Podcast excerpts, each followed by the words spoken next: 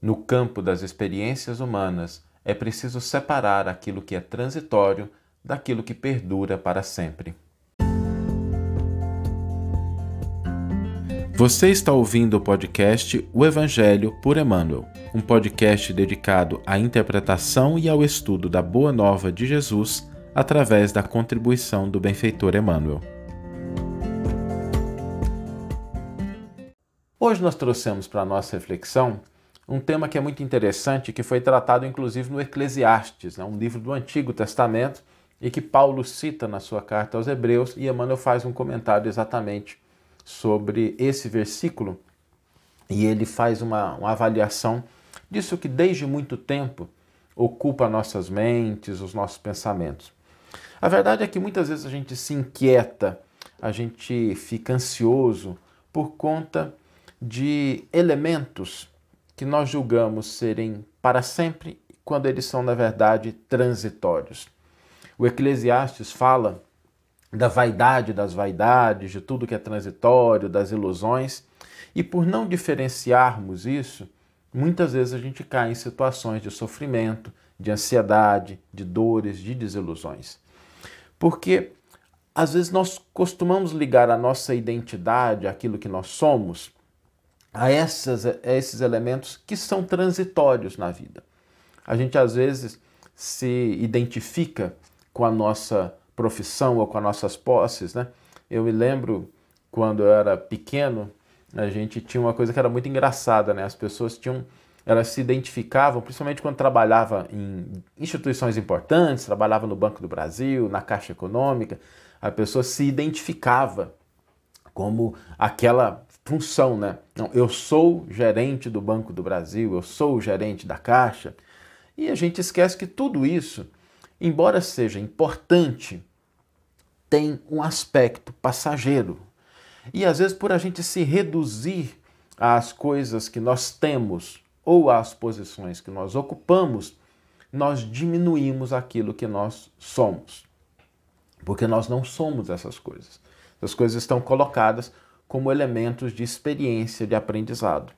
Nós somos espíritos imortais.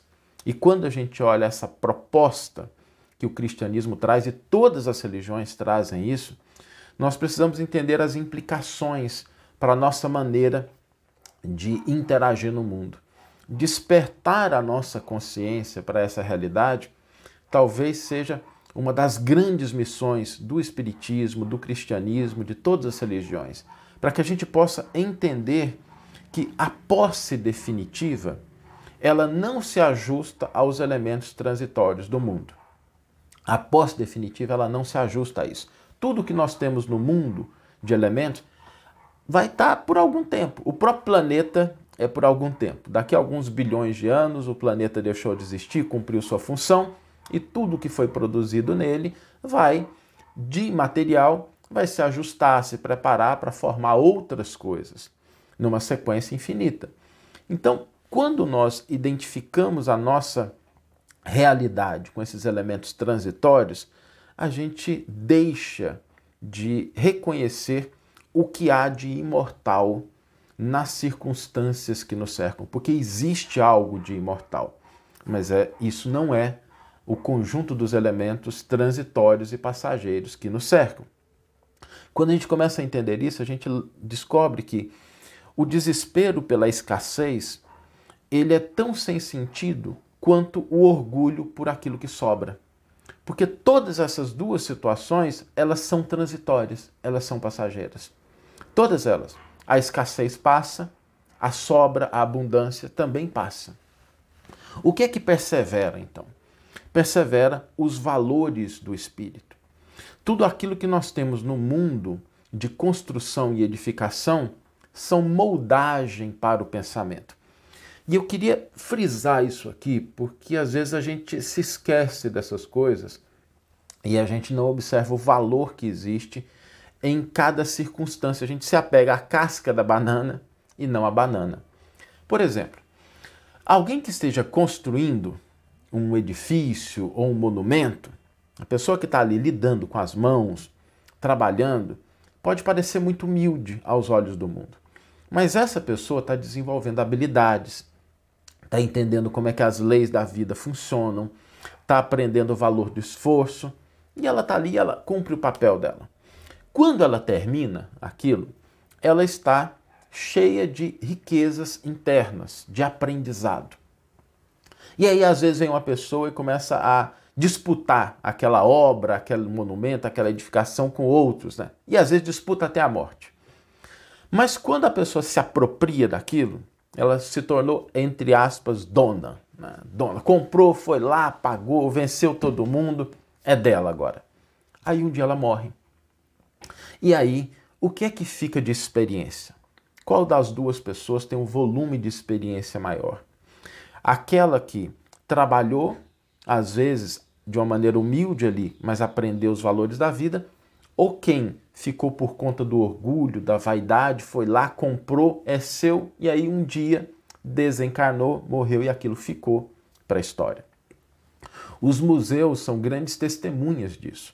Grandes civilizações passaram, nada de errado com isso, trouxeram a sua contribuição e as pessoas que trabalharam ali, que edificaram, que experimentaram na vida essas oportunidades de crescimento e de aprendizado, levaram para a eternidade, né, para a imortalidade, as experiências. Mas quem lutou, quem brigou, os déspotas, aqueles que disputaram, esses levaram muito menos experiência e às vezes algumas experiências dolorosas e equivocadas, que mais tarde vão ser fonte de desilusão pela posse daquilo.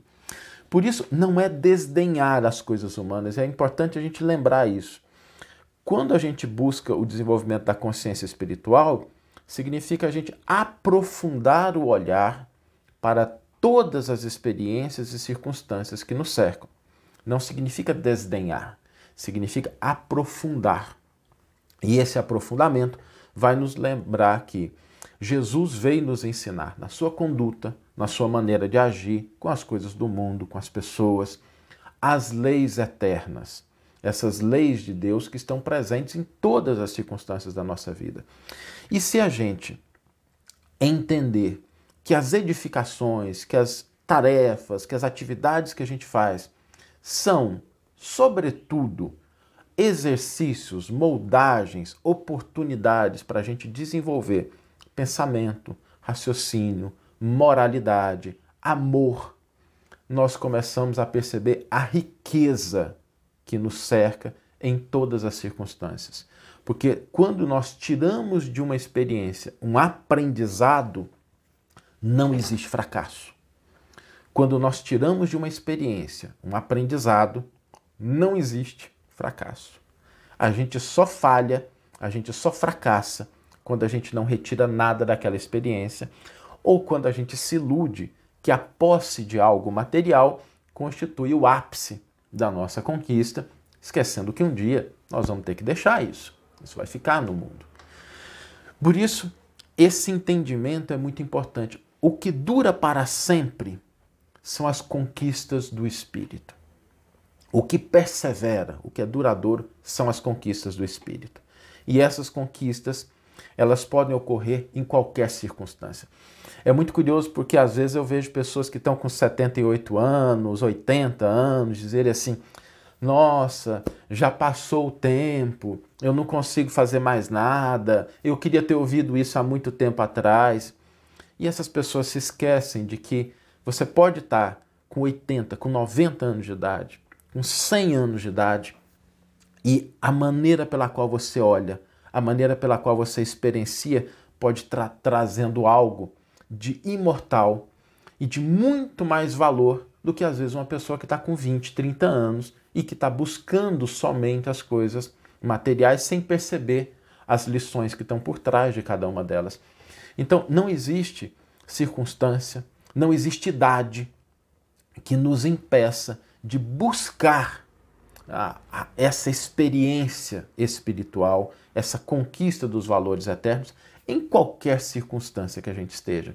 Às vezes a gente pode ter uma pessoa, como eu falei, de 70, 80 anos ali, e a maneira pela qual ela está cuidando do corpo, de si, das coisas à sua volta, das pessoas, está angariando experiências. Por isso, olhar para a vida com esse olhar é nos mostrar que é possível a gente buscar essas experiências, esses aprendizados, essas lições, esses valores do espírito em todas as circunstâncias da nossa vida, desde que a gente não se apegue àquilo que é efetivamente transitório e passageiro. Vamos ler agora a íntegra do versículo e do comentário que inspiraram a nossa reflexão de hoje. O versículo está na carta aos Hebreus, capítulo 1, versículo 11, e diz o seguinte: Eles perecerão, tu, porém, permanecerás. Todos hão de envelhecer como um vestido. E Emmanuel intitula o seu comentário Transitoriedade. Fala-nos o Eclesiastes das vaidades e da aflição dos homens, no torvelinho das ambições desvairadas da terra. Desde os primeiros tempos da família humana, existem criaturas confundidas nos falsos valores do mundo. Entretanto, bastaria meditar alguns minutos na transitoriedade de tudo o que palpita no campo das formas para compreender-se a soberania do espírito. Consultai a pompa dos museus e a ruína das civilizações mortas. Com que fim se levantaram tantos monumentos e arcos de triunfo? Tudo funcionou como roupagem do pensamento. A ideia evoluiu, enriqueceu-se o espírito e os envoltórios antigos permanecem à distância. As mãos calejadas na edificação das colunas brilhantes aprenderam com o trabalho os luminosos segredos da vida. Todavia, quantas amarguras experimentaram os loucos que disputaram até a morte para possuí-las?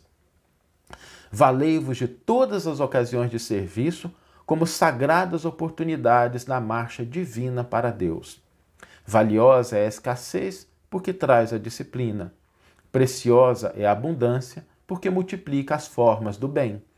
Uma e outra, contudo, perecerão algum dia. Na esfera carnal, a glória e a miséria constituem molduras de temporária apresentação. Ambas passam. Somente Jesus e a lei divina perseveram para nós outros como portas de vida e redenção.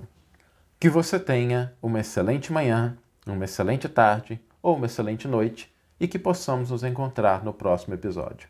Um grande abraço e até lá!